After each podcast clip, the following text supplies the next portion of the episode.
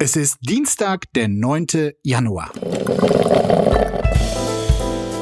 Apokalypse und Filterkaffee. Die frisch gebrühten Schlagzeilen des Tages mit Markus Feldenkirchen und Jasmin Embarek. Einen wunderschönen guten Morgen, herzlich willkommen zu Apokalypse und Filterkaffee, dem Nachrichtenmüsli am Dienstag. Und auch an diesem Morgen wartet wieder eine Menge darauf, von uns hier besprochen und seziert zu werden. Trauriges, empörendes, relevantes, aber auch wie immer äh, absolut banales. Äh, da äh, sind Sie äh, bei uns an der richtigen Adresse und ich sage einen schönen guten Morgen, Jasmin. Guten Morgen, Markus. Jasmin. Du hast es gehört. Mickey ist auf dem Weg nach Australien in den Dschungel. Wir können jetzt tun und machen, was wir wollen. Ich meine, sonst quatscht er uns ja so Wolfgang Gruppmäßig äh, regelmäßig rein, sagt, wie wir das Mikro halten sollen, was für Themen wir besprechen sollen, wen wir parodieren dürfen oder wen nicht. Ne? Ich meine, du weißt ja, wie anstrengend das oft ist. Aber all das fällt jetzt die nächsten Wochen weg. Ist auch geil, oder? Naja, ich habe jetzt meinen größten Söder East-Supporter natürlich verloren. Das ist natürlich ein herber Verlust auf persönlicher Seite, aber. Verloren ist ein großes Wort. Ich meine, äh, äh, naja, es ist der ganze eine kleine Jan Auszeit. Ne? Naja, aber der Januar ist lang. Ich habe jetzt schon das Gefühl, dass wir seit sieben Monaten Januar haben, um ehrlich zu sein. Und deswegen äh, kann sich das auch ganz schön lang anfühlen. Aber ich freue mich auf die Zeit, Markus. Also, liebe Jasmin, du hast endlich mal freie Themenauswahl. Worüber willst du als erstes sprechen? Äh, über die Golden Globes natürlich. Okay. Du warst wahrscheinlich die ganze Nacht wieder wach? Äh, es geht. So ich musste, ich nein, es war äh, gestern mein erster Arbeitstag und dementsprechend musste ich früh schlafen gehen. Ich bin früh okay. aufgewacht. Dann in Kürze, was nimmst du mit aus dieser Nacht? Daddy Killian Murphy hat ähm, sehr verdient besten Hauptdarsteller gewonnen und äh, Bradley Cooper hat ihn sehr, sehr böse angeguckt, weil er sechs Jahre lang für Maestro geübt hat, Dirigent zu sein.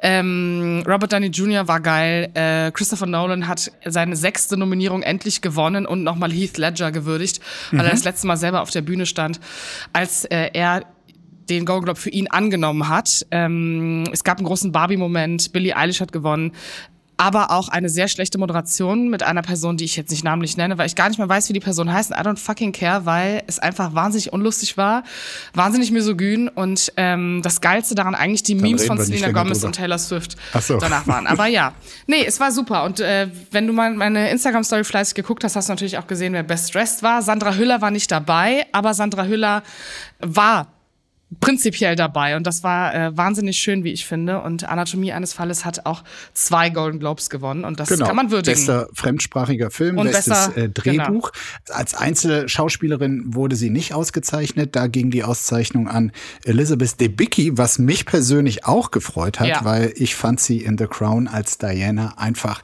großartig. Tito. Und auch, dass sie eben nicht, anders als da die, die Schauspielerin von, äh, von Barbie, äh, läuft sie eben nicht die ganze Zeit in dem Kostüm für die Rolle, in dem sie, äh, für die sie berühmt wurde, rum, sondern ist äh, einfach als normaler Mensch da und zeigt, ich bin Schauspielerin mal, und nicht eine also, also, ganz kurze Intervention. Ja? Das, was Margot Robbie in Stylist seit Monaten leisten an Rekreation ja. der letzten 50 Jahre Barbie, ist historisch. Ich möchte, dass du das zurücknimmst, Markus, was du gerade gesagt hast. Ich find's äh, besser, wenn man Schauspielerin von der Figur auch hin und wieder mal unterscheiden kann, aber wir lassen das einfach mal des Friedens willen hier stehen, wollen nicht gleich am Anfang streiten. Das hat mich traurig gemacht.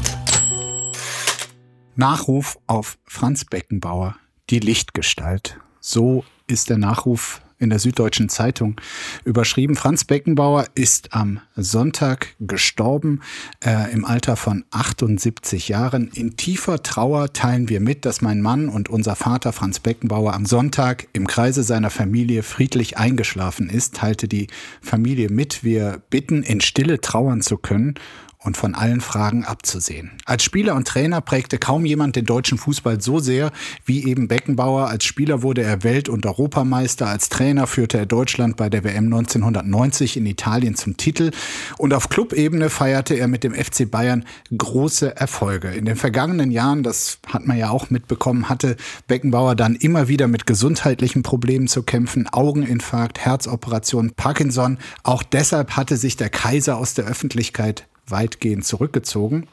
Und Beckenbauer war natürlich im letzten Jahrzehnt in die Kritik geraten, als bekannt wurde, dass es unter seiner Führung zu Bestechungszahlungen im Rahmen der Vergabe der WM 2006 gekommen war. So, das sind die Schattenseiten und ähm, ich muss sagen, mich hat dieser Tod berührt, betroffen gemacht. Ähm, nicht, weil da jemand mit 78 Jahren äh, gestorben ist, das kommt schon mal vor, aber Franz Beckenbauer ist wirklich eine für die Bundesrepublik historische Größe. Ähm, Im Nachruf beim Spiegel stand in einer Liga wie Adenauer und Willy Brandt, die das Land und den Blick auf das Land Deutschland wirklich geprägt und verändert haben. Also sein Wirkungskreis, das muss man sagen, der ging weit über das Spielfeld hinaus. Er war natürlich als Spieler wahnsinnig elegant, hat dem Fußball einen, einen neuen Stil gegeben, hat auch gezeigt, dass da Ästheten aus Deutschland und nicht nur Rumpelfußballer kommen, aber auch als Typ. Er ging dann nach seiner Karriere bei Bayern zu Cosmos New York, wurde dort tatsächlich kosmopolitisch einer der berühmtesten Deutschen, der sich auch weltläufig äh, geben konnte, mit einer gewissen Leichtigkeit, mit Humor. So, und das alles, dieser Franz, der konnte alles. Und dann die letzten Jahre, die wirklich, äh, also durch die Krankheit immer weiter zurückgezogen in sein Haus in Salzburg und dann aber auch eben mit diesem Skandal rund um die WM-Vergabe. Also die Lichtgestalt, die zum Schluss quasi ins Dunkel getreten ist, das, das finde ich das Tragische jetzt an dieser Nachricht, dass er gestorben ist. Jasmin, was sind die Momente, die du mit Franz Beckenbauer verbindest, woran du dich erinnerst? Äh, war auf jeden Fall stets eine Legende in dem Haushalt, in dem ich aufgewachsen bin. Das heißt, ich mhm. habe eigentlich nur weitestgehend positive Assoziationen. Und es ist auch so, also es gibt so ein paar Menschen, bei denen ich wusste, wenn ich weiß, dass sie gestorben sind, dann sage ich direkt meinem Vater Bescheid, falls er es nicht mitbekommen hat, äh, auf seinem TikTok, äh, und seiner tiktok -Aktivität. Das war jetzt so? Das war jetzt so. Und ich wusste, dass das äh, jemand sein wird, äh, wo es meinem Vater sehr schwer fällt, das zu glauben. Vor allen Dingen in dem Alter, weil 78 ja doch auch auch wenn es durch Krankheit ist, äh, ja irgendwie doch noch ein junges Alter ist. Ähm, dementsprechend habe ich gar keinen, ich habe, ich wusste nicht mal äh, von der Kritik 2006 und den Bestechungszahlungen. Also guck mal, wie schön man mich blenden kann. Du hättest diese ganze Geschichte auch einfach ohne diesen Teil erzählen können. Ich hätte es einfach gewürdigt.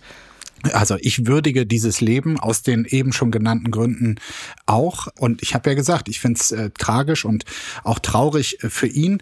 Und äh, eben durch diese WM-Vergabe, also steht im Raum, dass er ähm, zwar so getan hat, also er, Franz Beckenbauer, holt mit seinem Einsatz, mit seinen Kontakten, mit seiner Weltläufigkeit quasi ohne jeden Gegenwert äh, die WM, die dann auch noch ein, ein Sommermärchen wurde nach Deutschland und später kam dann raus, dass er offenbar ein paar Millionen quasi durch schwarze Kassen sich doch hat zukommen lassen. Und diesem Mann, dem alles gelingt und der alles leicht macht und immer Erfolg hat und auch altruistisch daherkam, ja, nie an sich denkt. Eine solche Nachricht hat dann natürlich, ähm, das ähm, wird jetzt in den Nachrufen auch beschrieben, natürlich diese Lichtgestalt massiv beschädigt und er, hat's, er hat selber seinen Ruf damit ein Stück weit ruiniert, wo er doch in den Jahrzehnten davor so viel aufgebaut hat.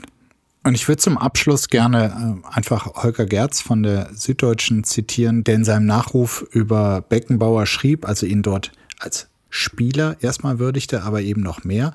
Franz Beckenbauer ist Teil dieser Ahnengalerie der Fußballer, aber er überragt alle anderen durch sein Spielgeschick, seinen Blick für den Raum, für die Situation, sein technisches Verständnis des Spiels. Kurz gesagt, durch seine Eleganz. Sie fügte dem Bild des deutschen Spielers und dem deutschen Menschen an sich eine Facette hinzu, dass er ein Tänzer sein kann, ein Ästhet. Ich glaube, mein Schwein pfeift. Bauernproteste sorgen bundesweit für Störungen, immer noch, das berichtet die Tagesschau. Mit Blockaden an Autobahnauffahrten und Traktorkolonnen haben gestern die bundesweiten Bauernproteste begonnen. In Mecklenburg-Vorpommern etwa blockierten Landwirte mit hunderten Traktoren oder Treckern, wie ich sie gerne nenne, Auffahrten von Autobahnen. Durch Stralsund bewegte sich laut Polizei ein etwa 20 Kilometer Konvoi mit rund 1000 Fahrzeugen. Aus Brandenburg meldeten die Beamten die Abriedung kompletter Städte durch protestierende Landwirte. Es bestehe keine Möglichkeit, in das Stadtgebiet von Brandenburg an der Havel einzufahren, teilte die Polizei bei X mit. Also eine Reihe an äh, Blockaden, mhm. die stattgefunden hat. Der Präsident des Deutschen Bauernverbandes Ruckwied hat bat die von den Blockaden betroffenen Menschen um Verständnis. Es gehe um die Zukunft unserer Bauernfamilien und auch um die Ernährungssicherheit und somit die Zukunft unseres Landes. Das sagte er auf der Klausurtagung der CSU-Landesgruppe im Kloster Seon, die eh zahlreiche Abgeordnete der CSU als auch CDU mhm. diese Proteste sehr für sich in Anspruch nehmen, sehr viel auf Instagram und posten. Und die Freien Wähler. Und die Freien. Ja, wir wollten, nein, es muss nicht immer direkt um Eiwanger gehen, die CSU hat auch viel zu bieten. Aber ja, Entschuldigung, äh, Entschuldigung. Ich meine, die Debatte ist ja jetzt irgendwie keine neue, aber wir beide haben noch nicht darüber gesprochen. Ja, dann. Das, also darauf hat das Land eigentlich gewartet, dass wir beide so. darüber sprechen. Du, ich habe da noch mal eine Frage an dich. Ja. Ist das, äh, diese Protest für dich verständlich oder doch so ein bisschen dreist und unverhältnismäßig? Denn die Bundesrepublik wollte ja tatsächlich bei der Suche nach den fehlenden Milliarden kräftig im Agrarbereich äh, da die Subventionen kürzen. Andererseits wurden gefühlt jetzt drei Viertel dieser Subventionen ja wieder zurückgenommen oder dieser Streichung der Subventionen und gegen das verbleibende Viertel der Kürzungen bei Agrardieselsubventionen, nämlich die irgendwann 2026 auslaufen sollen, da wird jetzt die Großrevolte ausgerufen. Also wie, wie blickst du darauf? Ich muss ehrlich sagen, ich glaube, ganz sachlich gesagt hat man hier seine Deutungshoheit gefunden, was ich eigentlich gut finde, weil es eine Erinnerung daran ist, dass eine gewisse Art von Protest und auch Mobilisierung politische funktioniert und dass Demokratie nicht nur über vermeintliche Entscheidungsträger funktioniert, äh, die das alles unter sich ausmachen. Blöd ist natürlich nur, wenn es von rechts instrumentalisiert wird, was gerade passiert. Und ich glaube, da muss man dann sozusagen aus dem anderen Lager gut gegenhalten. Und also mein Solidaritätsgefühl ist relativ hoch für das Ganze, auch wenn faktisch gesehen Bauern nicht die leidendste Gruppe unseres Landes sind. Das ist, mhm. das steht außer Frage. Äh, aber ich glaube, dass eine gewisse Art von Arroganz und Hochnäsigkeit, die ich die letzten zwei Wochen äh, in der Debatte verfolgt habe, ist nicht meins. Tut mir leid musst du dich überhaupt nicht für entschuldigen. Ähm, ich kann hier offenlegen, dass mich eine sehr, sehr nette E-Mail eines äh, Landwirts ähm, nachdenklich gemacht hat, äh, der mir schrieb, ähm, so von wegen, darf ich Ihnen ganz kurz so ein paar Dinge für die Debatte in Bezug auf die Proteste mitgeben, der ganz klar gesagt hat, also übergriffiges Verhalten, äh, Gewaltbereitschaft, wie es zum Beispiel als äh, Robert Habeck von seinem Urlaub auf der Hallig-Hoge zurückkam, an dem Schiffsanleger dort zu sehen war, das gehe gar nicht, sei abzulehnen und so. Und aber zur Lage der Landwirte schrieb er mir, also zum einen, dass Steuer auf Diesel ja eigentlich dazu diente, primär zumindest den Straßenerhalt und Ausbau zu finanzieren. Landwirtschaftliche Fahrzeuge, die mit diesem Agrardiesel äh, betrieben werden, allerdings auf dem Feld eingesetzt würden und nur zu fünf Prozent auf der Straße. Also schon mal der eine Punkt. Und dann sagt der Landwirte zahlen bereits heute Steuern auf äh, Diesel, in anderen EU-Ländern häufig gar keine. Hohe Energiepreise und Preise für Betriebsmittel wie Dünge oder Futtermittel, äh, eine schwierige Ernte im Jahr 23 sowie Erzeugerpreise, äh, die abgesunken sind auf äh, Weltmarkt Niveau, die führten dazu, dass für viele Betriebe das aktuelle Jahr nicht kostendeckend ist. Und dann sagt er auch noch, dass äh, jeder sechste Bauernhof in den letzten zehn Jahren aufgegeben habe und das alles natürlich für eine Art des Erwirtschaftens, die ja eigentlich voll im Trend liegt, wo jeder regional, äh, Bio, Landschaftspflege für ein großes Gut hält. Also dieses Sensibilisieren dafür, dass die Lage der Landwirte tatsächlich schwierig ist und ihre ökonomische Zukunft in Frage steht, ich glaube, das hat tatsächlich auch seine Berechtigung. Total und vor allen Dingen, also es wirft halt einfach eine wahnsinnig kapitalismuskritische Frage wieder auf, nämlich die Art, wie wir ähm, selbstverständlich unsere Versorgung sehen und wie schnell das eigentlich einbrechen kann, wenn genau diese Stellen irgendwie nicht die politische Unterstützung bekommen. Und also es gibt auch dieses Video von diesen jungen Landwirten, das viral gegangen ist, ich weiß nicht, ob du es gesehen hast, äh, mhm. die darüber sprechen, dass sie sich von diesen rechten Instrumentalisierern äh, distanzieren, aber ganz klar sagen, es wird halt politisch, fühlen sie sich wahnsinnig alleingelassen und einfach verarscht. Und das ist in sehr berechtigtes Gefühl, auf das man wahnsinnig zu spät reagiert hat. Und ich glaube, es macht halt ein riesiges Fass auf und alle haben irgendwie jetzt eine Meinung dazu, auch wir. Mhm. Wo ich ehrlich sagen muss, es hat halt. Aber also Diskussion also, ist ja gut, oder? Ja, aber Diskussion ist auch nur dann gut, wenn es erstens sozusagen genau um diese Menschen geht und die ganze Kette in Anspruch genommen wird. Also die Frage ja. ist, wie bewirkt eigentlich Inflation, dass Bauern trotzdem nicht mehr Geld bekommen, aber die Preise steigen? Wie viel haben Einzelhändler davon? Ähm, wie kann man eigentlich diese Preise regulieren? Wie kann man dafür sorgen, dass Bauern nicht am Existenzminimum leben, weil deren Durchschnittsgehalt irgendwas zwischen 1,5 und 2,5 netto ist. Und das kann es halt nicht sein, wenn sie essentielle Versorger dieses Landes sind. Ja, und trotzdem gibt's jetzt natürlich viele Trittbrettfahrer, politische, dieses, wie wir beide ja gerade ausgetauscht haben, aus unserer Sicht durchaus berechtigt berechtigten Protests oder Unmut äh, der Landwirte. Und da springen dann halt viele auf, die sagen, okay, ich wollte immer mal gegen die Ampelregierung und ja, jetzt geht's ums Benzin und das Fleisch wollen sie uns auch äh, madig machen. Also ein Aufstand der vermeintlich Rechtschaffenden äh, gegen die Spirenzien der Moderne, würde ich jetzt mal sagen. Und wenn dieser Befund annähernd stimmt, dann sind wir schon beim nächsten Thema, das nämlich auch damit zu tun hat. Gucken mal, wer da spricht.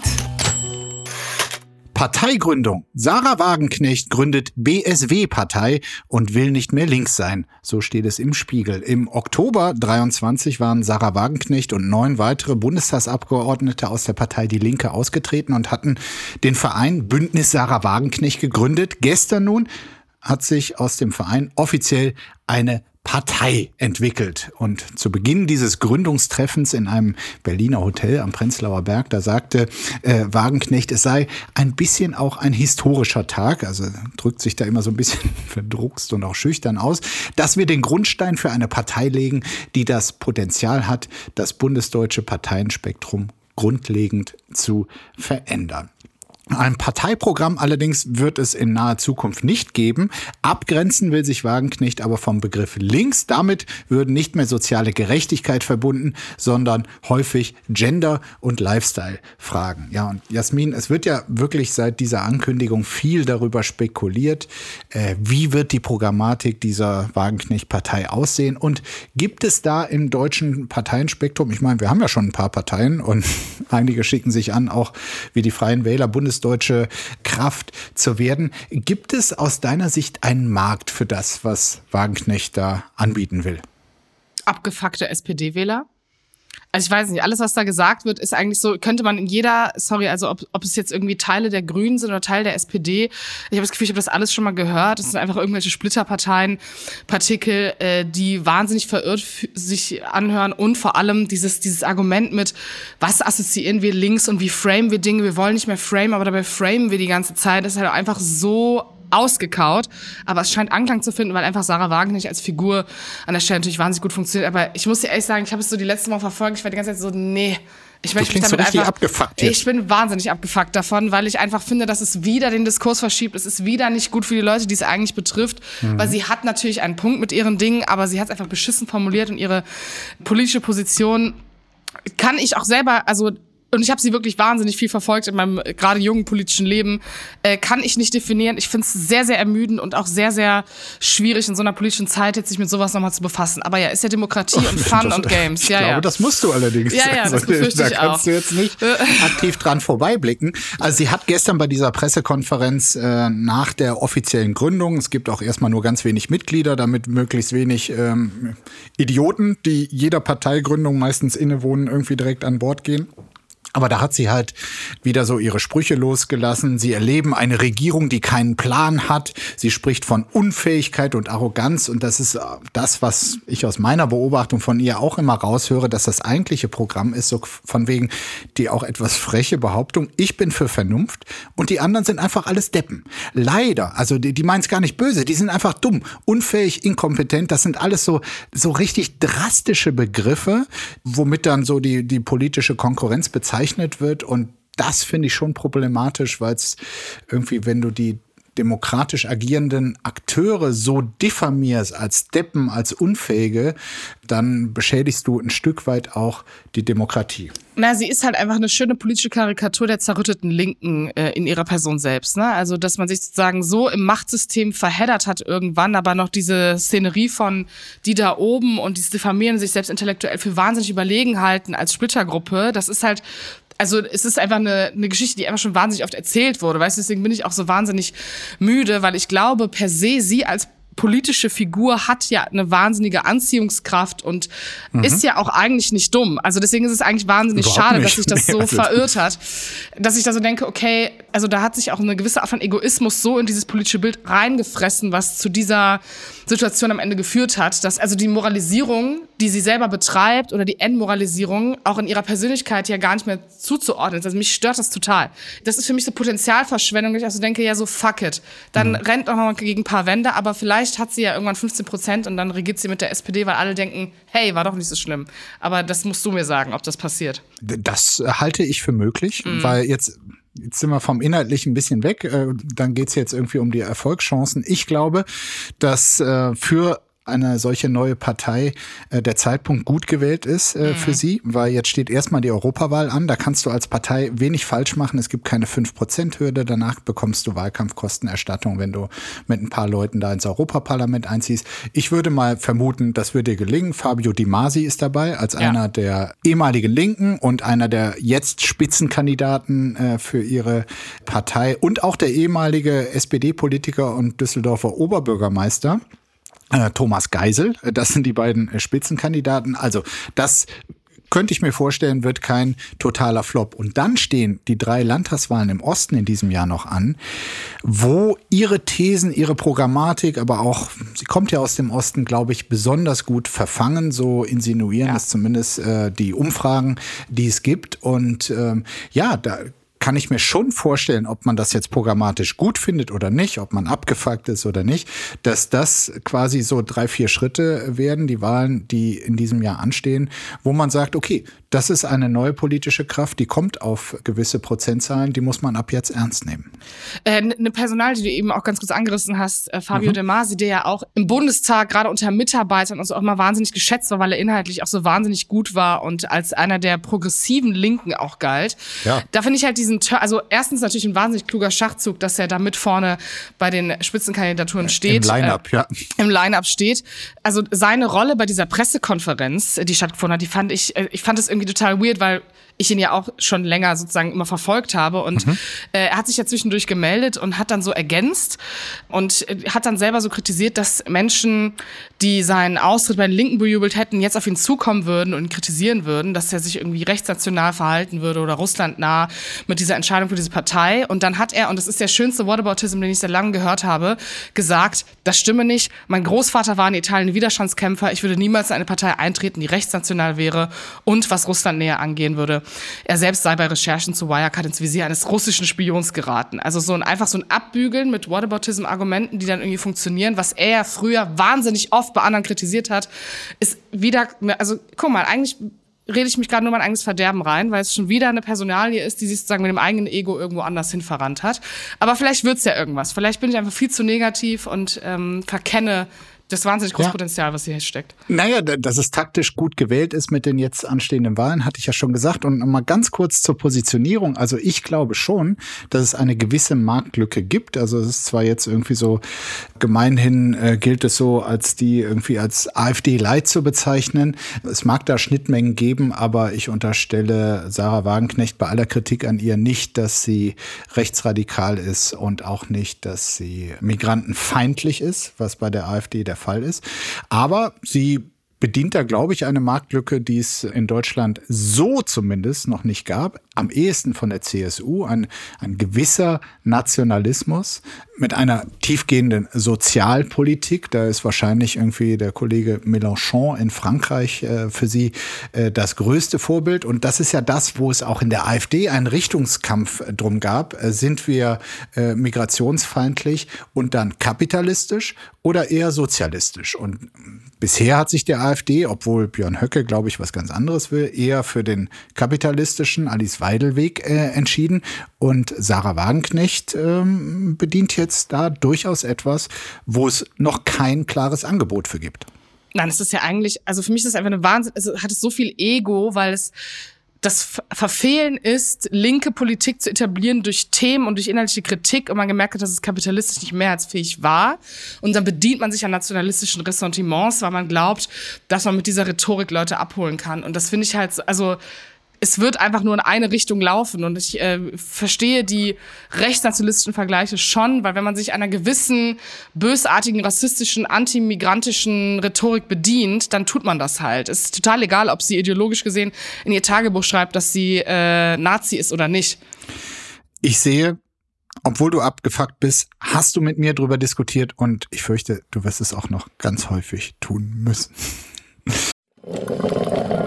Werbung mein heutiger Partner ist Barissimo die Kaffee-Eigenmarke von Aldi. Ah, ist das nicht eine herrliche Vorstellung? Ihr sitzt in eurem Lieblingscafé draußen in der Sonne, ihr genießt einen herrlichen Espresso in Barista-Qualität und dann fällt euch ein, ja, ich, ich wohne ja auf dem Land. Ich wohne ja irgendwo in der Peripherie. Es gibt ja gar kein schönes Café, wo ich mich hinsetzen kann. Aber ich habe einen Stuhl, ich habe einen Tisch, ich habe einen Garten und ich habe Barissimo. Barissimo von Aldi. Das ist äh, ganz fantastisch, denn man kann sich eine kleine Auszeit mit Barissimo gönnen. Die kleine Auszeit, das bedeutet, mit Barissimo wird das Leben einfach bonissimo. Und das Issimo steckt bei der neuen Kaffee-Eigenmarke Barissimo von Aldi schon mit drin. Barissimo, das ist Barista, Qualität zum Original Aldi-Preis und man muss auf nichts verzichten.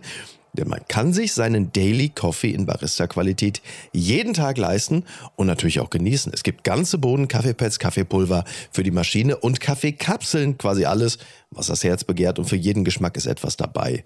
Ah, fantastisch und schöner Espresso Macchiato, das wäre doch jetzt genau das Richtige. Ne? Also mach dein Leben Barissimo exklusiv bei Aldi. Alle Infos zur Eigenmarke von Aldi findest du auf aldi-nord.de slash Barissimo oder auf aldi-onlineshop.de, aber natürlich auch wie immer in den Show Notes.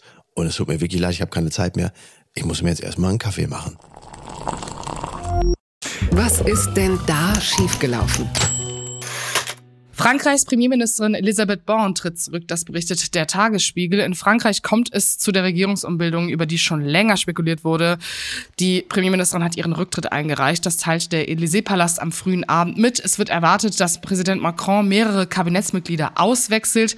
Der Rücktritt erfolgte wohl nicht ganz freiwillig, doch Macron hatte wohl nach mehreren Regierungskrisen entschieden, den Schlüsselposten neu zu besetzen. Als eindeutiger Favorit für die Nachfolge wird der bisherige Erziehungsminister Gabriel Attal gehandelt.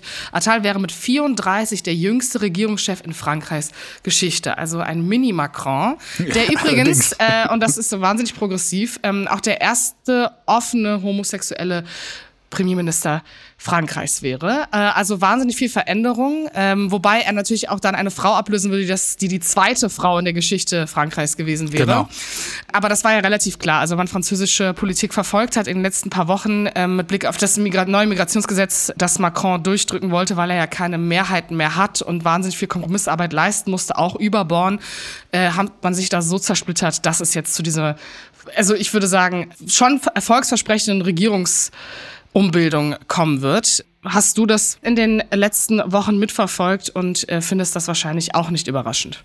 Äh, nee, überraschend nicht. Es ist tatsächlich so, also es gibt ja gewisse Parallelen auch zur Bundesregierung, also auch äh, Macron und seine Bewegung und ähm, Ihr Arm im französischen Parlament, ähm, die schlingern eigentlich von Krise zu Krise, wobei man schon beobachten muss, also es ist ja ein ganz anderes politisches System als bei uns. Da hat der Präsident das eigentliche Sagen und natürlich konfrontiert Macron äh, sein Land, seine Bürgerinnen und Bürger mit immer neuen Zumutungen, also zumindest werden die so empfunden. Und ähm, diejenigen, die das dann quasi in seinem Sinne, weil sie von ihm abhängig sind, weil er sie berufen und wieder absetzen kann, durchsetzen müssen, die haben tatsächlich keine leichte Aufgabe, wie Frau Born auch. Und ähm, klar, letztlich brauchst du dann, du hast es erwähnt, irgendwie die absolute Mehrheit, die sein Bündnis mal hatte, äh, die ist weg. Jetzt braucht es Verhandlungsgeschick und und äh, die Frage ist nur, ob jemand so geschickt verhandeln kann, ob auch der neue Kandidat das so kann,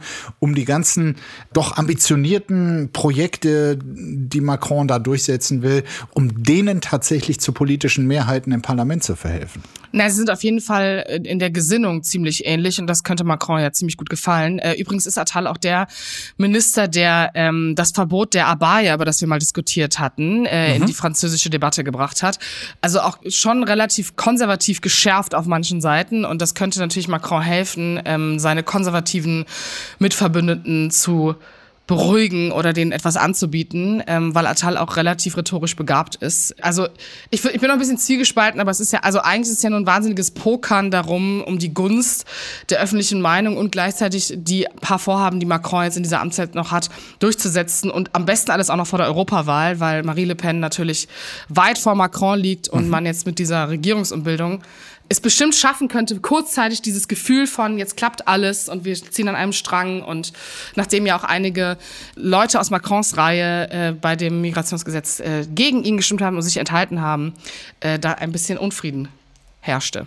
Wenn wir das politische System Frankreichs in Deutschland hätten, dann wäre Frank-Walter Steinmeier sicherlich niemals Bundespräsident, weil äh, der wird ja dann direkt äh, gewählt. Aber wenn es so wäre, dann könnte sich jetzt äh, Präsident Steinmeier überlegen, ah, mit diesem Regierungschef da, diesem Olaf Scholz, das läuft ja irgendwie nicht und da mit den Mehrheiten und der FDP alles schwierig und würde den dann gegen jemand erfolgsversprechenderen Gegen Sigmar Gabriel bitte den austauschen, damit das konservative Profil nochmal geschärft wird. Erste Homosexuelle.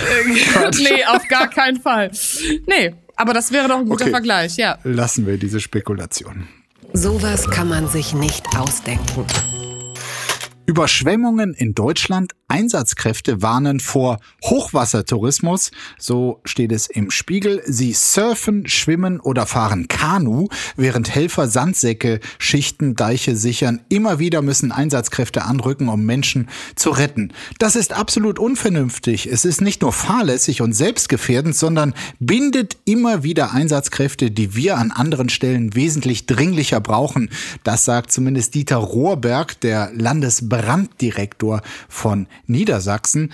So kam es etwa zu einem Großeinsatz zur Rettung eines Schwimmers im Hochwassergebiet von Hannover. Eine Frau hatte dort die Feuerwehr alarmiert, dass ein Mensch von der Strömung abgetrieben worden sei. Während der Suche mit 85 Einsatzkräften meldeten sich dann aber Zeugen, die einen Schwimmer im Neoprenanzug und Badekappe gesehen hatten. Dieser sei aus dem Wasser gestiegen und mit dem Fahrrad davongefahren. Ja, also alle möglichen Wassersportaktivitäten. Auch Kitesurfen war dabei, also wirklich sehr ambitioniert.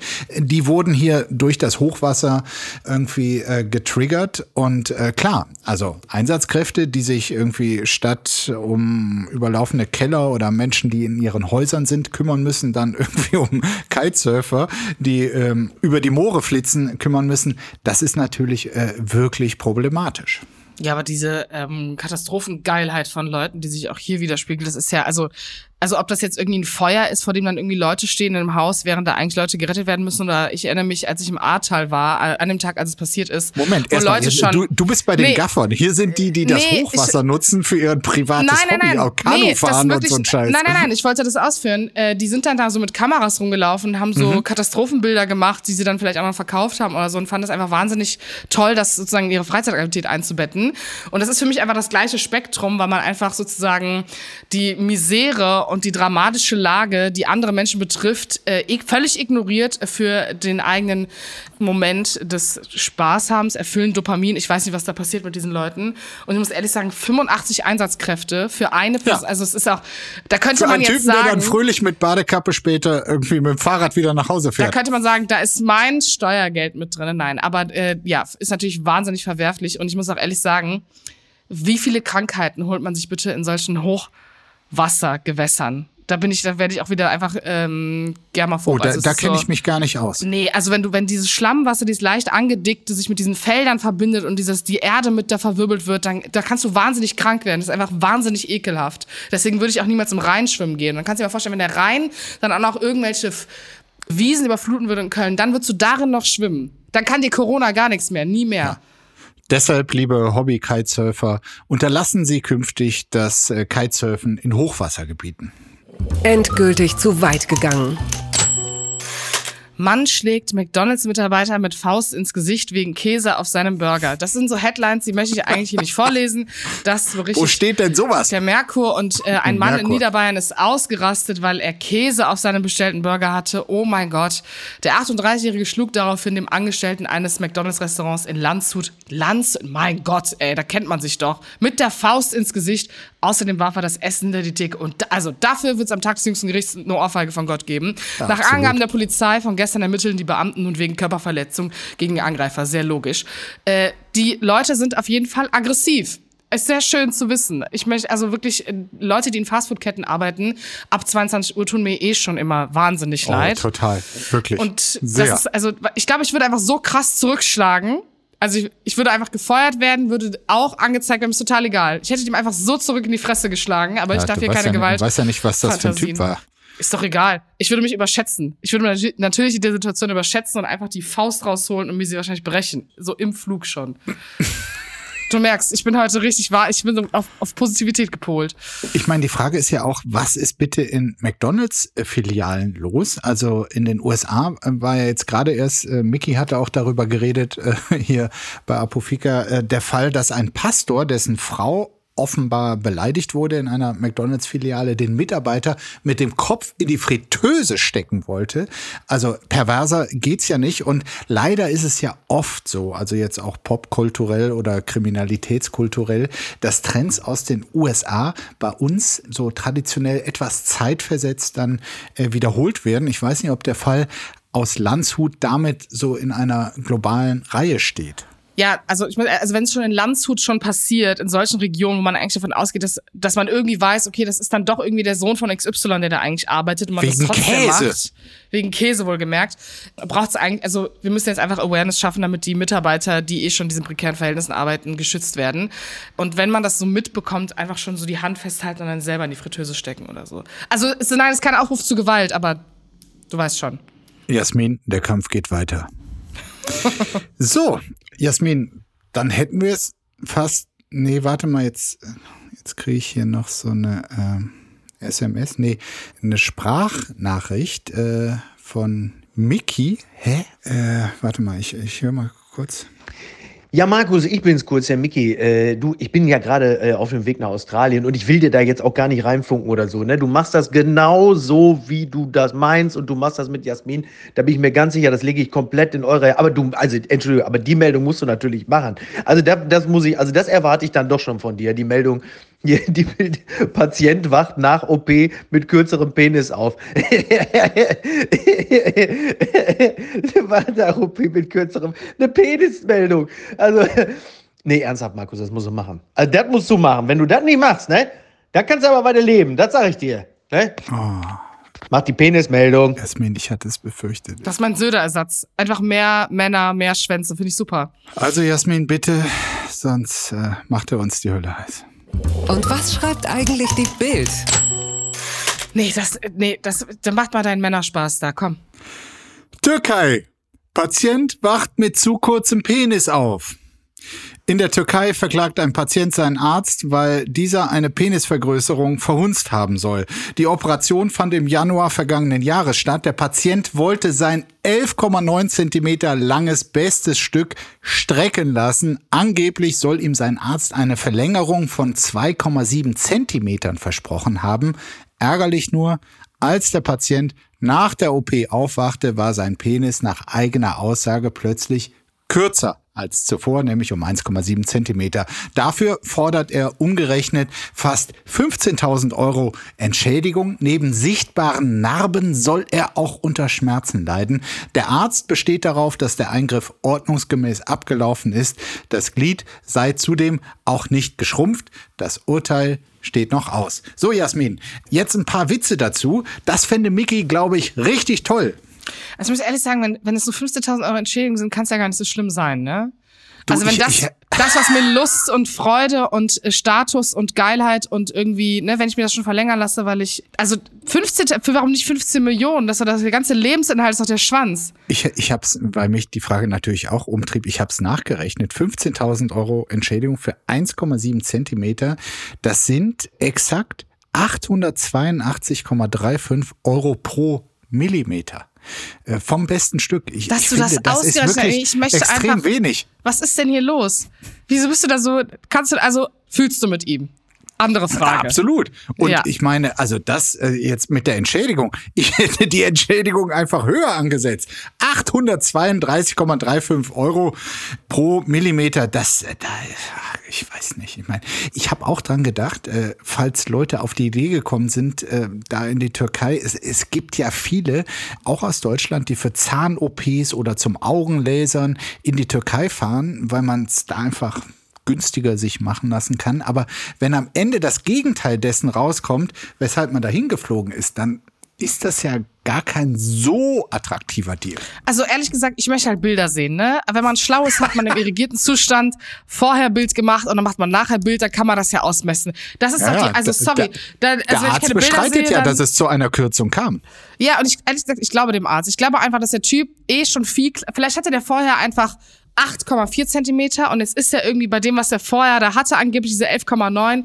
Ich, ich sehe da schon den Fusch einfach bei der Person. Das ist mir schon wieder alles viel zu suspekt, weil 15.000 Euro, der macht das nur für den Social Media Fame, dann sind die 15.000 Euro auch egal. So, Mickey wird glücklich sein, weil wir haben uns jetzt doch noch über das Thema in Rage geredet. Äh, guten Flug in den Dschungel, äh, lieber Mickey. Und äh, dir, liebe Jasmin, wünsche ich wie immer einen wunderschönen Dienstag. Ich wünsche dir einen gesegneten Tag, Markus. Ciao. Ciao. Apokalypse und Filterkaffee ist eine Studio Womans Produktion mit freundlicher Unterstützung der Florida Entertainment. Redaktion Adrian Breder. Executive Producer Tobias Baukage. Produktion Hanna Marahiel. Ton und Schnitt Niki Franking. Neue Episoden gibt es täglich. Überall, wo es Podcasts gibt.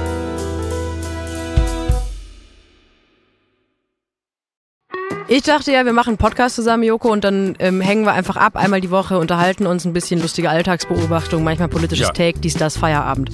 Was stattdessen passiert, ich muss Sport machen. Schöne Naja. Scheiße. Auf eine gewisse Art und Weise ist es aber auch abhängend. Ne? ja gut, ähm, das ist aber so, so eine Entwicklung, die man natürlich nicht kommen sieht, wenn man einen Podcast beginnt, wo man aber, wenn man einen Podcast hat, wie wir beide, der jeden Donnerstag erscheint, äh, und Sunset Club heißt, sehr dankbar darüber ist, dass zum Beispiel ein Gast wie Kai Pflaume sagt, hast du nicht Bock auf eine Klimmzug-Challenge? Ja, und jetzt mache ich seit zweieinhalb Monaten, trainiere ich Klimmzüge. Bald ist es soweit. Die große Auflösung, habe ich es geschafft, einen Klimmzug zu schaffen. Also habe ich es geschafft, ihn zu schaffen. Und die Laune ist im Keller bei mir, außer natürlich, wenn wir uns unterhalten miteinander. Aber den Rest der Zeit, den ich nicht mit dir Podcast mache, mache ich ja Sport. Ja, äh, schaltet doch einfach ein und hört rein. Wir würden uns sehr freuen. Und wenn es euch nicht gefällt, sagt es bitte keinem.